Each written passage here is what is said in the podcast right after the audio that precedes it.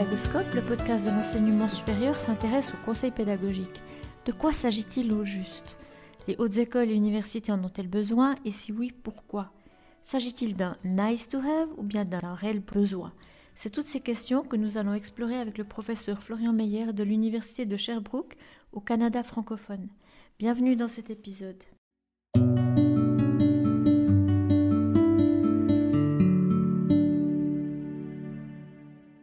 Pédagoscope a la chance de recevoir le professeur Florian Meyer, qui est professeur à l'Université de Sherbrooke au Canada francophone en technologie éducative. Avec lui, on va aborder le rôle de conseiller, conseillère pédagogique et, et on va discuter de l'importance d'avoir ou non du conseil pédagogique. Alors bonjour Florian. Bonjour. Et de quoi parle-t-on quand on parle de conseil pédagogique? C'est une vaste question. Hein? C'est une vaste question, mais c'est une question importante parce que... Euh, D'abord, c'est un métier qui me tient vraiment à cœur puisque j'ai été moi-même conseiller pédagogique euh, à l'Université de Montréal avant d'être professeur à l'Université de Sherbrooke. Donc, c'est un métier que je connais assez bien de l'intérieur. Puis, c'est un métier aussi qui récemment a pris euh, la place qui lui revient, je dirais, euh, grâce, on n'ose pas trop dire ça, mais grâce à la pandémie, d'une certaine manière, parce que ce sont des personnes qui ont joué un rôle fondamental dans le virage euh, numérique qu'on a dû prendre soudainement durant la pandémie. Hein. On est passé à distance, on l'a bien vu, et les conseillers conseillères pédagogiques ont été fondamentaux dans la réussite de cette transition, dans l'accompagnement, dans le soutien, dans l'encouragement aussi qui a été offert à toutes ces personnes qui devaient soudainement enseigner dans des contextes qu'ils ne connaissaient pas. Donc c'est un métier qui prend une, place qui lui revient très importante et à mon avis qui est souvent mal comprise, qui est souvent mal compris en fait comme métier. Alors en, termes simples, je dirais qu'un conseiller ou une conseillère pédagogique est une personne qui a pour mission de conseiller d'un point de vue pédagogique les professeurs, enseignants, chargés de cours, formateurs, formatrices de, des établissements d'enseignement supérieur. Donc, ils les accompagnent euh, également dans la réalisation, la construction, l'ingénierie pédagogique de leurs cours, dans la construction de certaines ressources de formation, qui va aussi conseiller, c'est ça qu'on constate de plus en plus, les établissements et donc les décideurs aussi de ces établissements-là sur les choix à faire d'un point de vue pédagogique, sur les orientations qu'on peut donner d'un point de vue pédagogique ou pédago-numérique même, euh, et qui va aussi accompagner peut-être à certains égards finalement la mise en œuvre de structures de formation dans les établissements où, ils exercent ou où elles exercent en fait. Alors moi aussi, je suis conseillère pédagogique à temps partiel et pour avoir discuté avec euh, un certain nombre de mes collègues, je constate qu'on n'a pas du tout les mêmes activités. Non. Comment expliquer cela, Florian? Ben, Parce que justement, c'est un métier en émergence. C'est un métier, bon, si jeune que ça, mais quand même, avec des contours très peu définis, euh, qui, sont, qui sont mal compris, qui sont mal identifiés, qui sont mal perçus, et, et à juste titre, hein, parce que c'est un métier aussi, en, comme je dis, en émergence, en construction.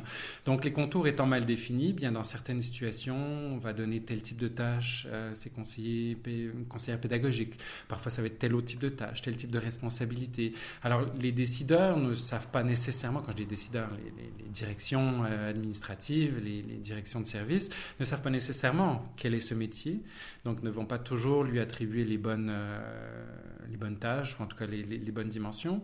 Les conseillers conseillères pédagogiques eux-mêmes ne savent pas exactement quel est leur rôle, donc euh, ne savent pas toujours euh, sur quel pied danser, euh, dans quelle direction s'orienter.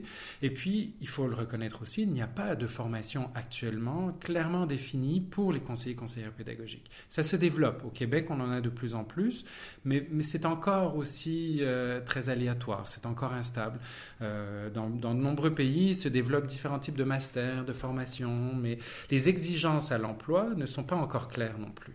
Qu'est-ce qu'on attend en fait comme formation de base? Quels sont les prérequis euh, pour devenir conseiller conseillère pédagogique, pour être embauché comme conseiller conseillère pédagogique? Ce n'est pas encore très très clair non plus. Donc c'est normal qu'il y ait une grande diversité, qu'il y ait une forme de désarroi même dans le, dans le monde du, du conseil pédagogique. Est-ce que vous voyez des compétences clés pour, euh, devenir conseiller ou conseiller pédagogique euh, Justement, alors on est en train de travailler avec ma collègue Christelle Lison à la mise en œuvre d'un projet de recherche. Enfin, nous sommes sur un projet de recherche avec euh, Sonia Proust-Androvka notamment, Christelle Lison, Félix Arguin. On travaille à essayer de comprendre quelles sont les compétences des conseillers et conseillères pédagogiques. Et pour ça, ben, on essaie de regarder d'abord quel est le métier de conseiller pédagogique. Mais je dirais que sommairement, il y a des compétences d'ordre de, formation, d'enseignement, puisqu'il y a quand même beaucoup d'activités de, formation à, donner, d'ordre de l'accompagnement, de la collaboration, puisqu'on va travailler en collaboration avec les acteurs, actrices de l'enseignement, des compétences de gestion, parce qu'il faut aussi gérer des équipes, des projets, des innovations, d'accompagnement. Des compétences d'ingénierie pédagogique, parce qu'il faut accompagner au, montage de formation, à l'ingénierie pédagogique de formation. Puis des compétences évidemment en communication, parce qu'on a à interagir, à communiquer avec un grand nombre d'acteurs, actrices au sein d'un établissement. Donc ça, ce sont des compétences importantes. Puis toutes les compétences qu'on appelle soft skills, les compétences transversales euh, humaines, en fait, de, travail collaboratif, de en fait, de, création d'un espace sécurisant pour l'apprentissage, le développement et ainsi de suite. De mon côté, j'avais fait à l'époque une formation de coach et je mhm. me suis rendu compte que les outils que j'avais acquis pendant cette formation euh, sont devenus des outils essentiels dans ma pratique de conseil pédagogique lors d'entretiens individuels. Et parfois, j'ai plus l'impression d'être du côté de la psychologue, mhm pour essayer d'entrer en contact avec la personne, comprendre quelle est sa conception, d'où elle vient, mhm. pour pouvoir partir de là où elle se trouve afin de l'aider à se développer professionnellement. Mais alors, vous avez un projet, je crois. Et justement, ce que, ce que je trouvais intéressant dans cette, dans cette remarque-là, c'est que euh, on constate aussi au travers du projet de recherche qu'on mène et du projet de formation dont je vais parler dans, dans quelques instants, là, qui s'appelle Immersion CP, mais on constate qu'il y a un savoir d'expérience extrêmement fort, extrêmement riche chez les conseillers et conseillères pédagogiques actuellement en poste. Pourquoi? Justement parce que, étant un métier en construction, euh, les personnes ont eu à se développer leurs propres outils, ont eu à se développer leur propre manière de travailler, leur propre stratégie, leurs propres compétences. C'est un foisonnement de connaissances de très haut niveau qui sont extrêmement intéressantes. Et, moi, je trouve ça fascinant. C'est pour ça que j'ai vraiment envie de travailler avec les personnes. Et le projet dont, je pourrais parler ici, qui s'appelle immersioncp.ca, parce que c'est un projet qui, est mené, en fait, qui été subventionné euh, par le ministère de l'Enseignement supérieur du Québec à destination de tous les conseillers et conseillères pédagogiques du supérieur, euh, des établissements du supérieur au Québec, et qui a pour mission de former. Alors, nous, on les forme à la compétence numérique, euh, qui est une dimension spécifique, mais on, profite de, cette, euh, en fait, de la compétence numérique comme d'un levier pour parler de toutes les autres dimensions du métier de conseiller conseillère pédagogique.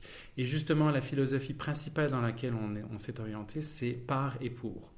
Donc, ce sont les conseillers conseillères pédagogiques qui vont partager leur savoir d'expérience, leur vécu, leurs euh, compétences, leur savoir extrêmement riche et qui vont en faire bénéficier les autres euh, dans le partage, dans la diffusion, dans la réflexion, dans la rencontre.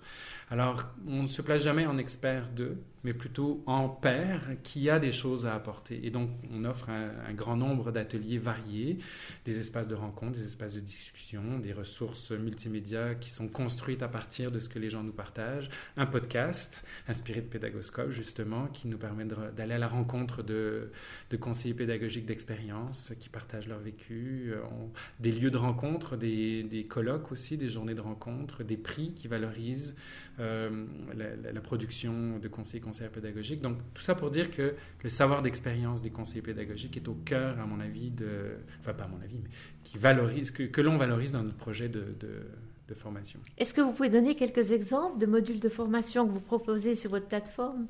Alors ben là, je l'ai devant les yeux, donc je regarde euh, comme ça un petit peu, mais typiquement, puisqu'on parlait de ça, là, on a, on a eu plusieurs ateliers qui portaient sur le leadership. Qu'est-ce que le leadership? Comment on peut euh, miser sur son leadership en tant que conseiller pédagogique? Comment on peut structurer son leadership? Comment on peut organiser son travail de façon à pouvoir assumer son leadership? Donc, plusieurs conseillers, conseillères pédagogiques ont des outils, des stratégies, sont venus les partager dans des espaces de discussion, sont venus se rencontrer au travers de ça. On a eu récemment, par exemple, un atelier très intéressant sur les pédagogies autochtones qui est un sujet extrêmement important au Québec et au Canada en général, pour comprendre un peu la diversité des contextes d'apprentissage, des approches, des, fondements aussi de l'apprentissage et de l'éducation, et notamment chez les peuples autochtones, les Premières Nations au, Québec, qui ont une vision, une compréhension, une richesse dans l'apprentissage, l'enseignement, et comment on peut, se, on peut prendre euh, richesse de ça, s'en inspirer, l'intégrer et, et se nourrir de tout ce qui existe, de tout ce qui est fait, et en même temps leur faire place aussi aussi dans notre contexte de, formation plus occidentale. Donc ça également, on a une conseillère pédagogique d'expérience qui connaît très très bien les pédagogies autochtones et, les réalités autochtones en enseignement, qui est venue nous partager son savoir, sa manière de voir, de faire. Donc ce sont ce genre de, de thématiques là qui ne sont pas nécessairement centrées sur une compétence en particulier, mais plutôt sur un vécu, sur une dimension du travail euh, qui, vient, qui vient nous nourrir, qui vient nourrir toutes les personnes.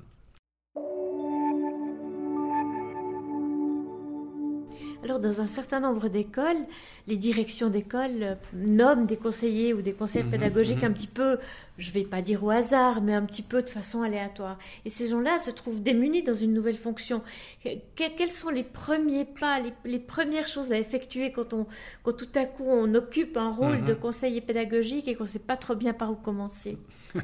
C'est surtout de ne pas paniquer, hein, c'est la première chose. et puis c'est de se fier, ben justement, c'est de se fier aux personnes d'expérience qui sont présentes. Euh, c'est se doter d'outils et c'est de circonscrire un peu les actions sur lesquelles on veut travailler. Donc déjà se documenter. Qu'est-ce que doit faire un conseiller pédagogique euh, alors, si on n'a pas suivi de formation spécifique, je pense que la, base, c'est déjà de. En, termes de gestion de projet, il y a deux, grandes dimensions qui sont fondamentalement présentes à peu près dans tous les, métiers de conseiller pédagogique. J'ai volontairement les métiers parce qu'ils se traduisent de plein de façons différentes, mais c'est l'accompagnement et le développement de, de formation, d'ingénierie pédagogique de formation. Ce sont les deux socles principaux, je dirais. Donc, euh, comment on accompagne? Quelles sont, quelles sont les, grandes, euh, les grandes pistes? Et se donner des outils pour structurer son travail, pour savoir qui on accompagne, prendre des notes régulières et se former au fur et à mesure sur ces dimensions-là. Et puis se doter d'outils de type ingénierie pédagogique. Euh, quelles sont les étapes de la création d'une situation de formation? Comment on produit ça? Comment on l'accompagne? Et donc aller se doter de quelques outils clés euh, qui, peuvent, qui peuvent être la base sur laquelle on va travailler. Et après, le reste va se, se construire au fur et à mesure. Mais je dirais que la clé, c'est de ne surtout pas rester seul. Merci. Et peut-être par rapport à ce que vous avez évoqué en début d'épisode, à savoir que finalement, grâce à la crise sanitaire, les conseils pédagogiques sont passés d'invisible à visible. Euh, quel conseil peut-on donner à des leaders pédagogiques? Le 10% des auditeurs et des auditrices de Pédagoscope sont des leaders pédagogiques, mhm, mhm. d'après une enquête qui avait été euh, conduite il y a quelque temps. Ah quel, conseil est-ce qu'on pourrait leur donner pour euh, se doter des finalement des bonnes ressources pédagogiques et mettre en place un bon conseil pédagogique? Euh, Question piège. Oui, question piège, effectivement. Ben, venez sur immersioncp.ca. On partagera le lien sur la page euh, internet de l'article. On, développe tout un tas de ressources éducatives libres, justement à partir des différents ateliers qui ont été, euh, qui ont été proposés. On en fait une petite euh, capsule multimédia qui synthétise certaines pistes. mais justement, je, je pense que c'est aussi d'assumer un peu ce rôle-là de leader et donc de partager ce que l'on fait, de ne pas avoir peur. Il n'y a jamais rien de parfait Mais si vous avez développé des pratiques, ben, elles sont valables, elles sont intéressantes. Et si on ne les partage pas, si on ne les rend pas visibles, ben, elles, ne vont, elles vont pas être aussi pertinentes, elles vont pas évoluer à la vitesse ou à l'ampleur qu'elles mériteraient d'évoluer. Donc moi, je pense que miser sur votre, votre expertise, vous en avez une, et je le vois là dans Immersion CP, les personnes qui viennent sont toutes fascinantes. Même les débutants ont des choses extrêmement intéressantes à partager parce que vous avez été recruté pour être conseiller, conseillère pédagogique, leader pédagogique, c'est pas pour rien. Vous avez des choses à partager. Donc pour moi, c'est une, des premières choses, c'est partager ce que vous faites, rendez-le visible, mettez-le à la critique. N'hésitez pas à le mettre à, à la critique parce que c'est comme ça qu'on le fait évoluer en fait. Comme toujours, le temps passe très vite en votre compagnie, Florian. On arrive déjà à la fin. Alors le mot de la fin, justement, c'est quoi?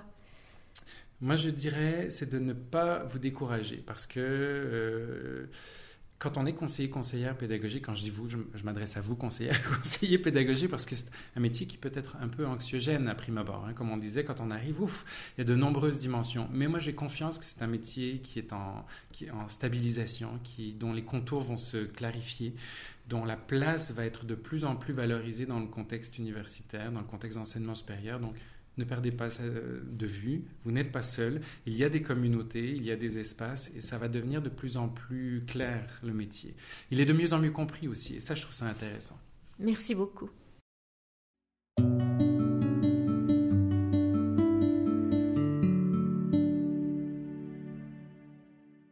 Voilà, c'est terminé pour aujourd'hui. Un grand merci d'avoir écouté cet épisode. J'espère que le format vous a plu. Si oui, dites-le moi avec 5 étoiles ou même un petit cœur sur iTunes. Et si vous n'êtes pas fan d'Apple, ce n'est pas grave. Il y a d'autres manières d'aider et de soutenir Pédagoscope, comme partager ce podcast avec vos collègues et amis. Cela m'aidera énormément à poursuivre cette initiative et qui sait, cela les aidera peut-être aussi. Vous retrouvez cet épisode et plein d'autres ressources sur pédagoscope.ch. N'hésitez pas à me faire part de vos commentaires ou même à postuler pour participer à un épisode, si vous le souhaitez. Merci et à très vite.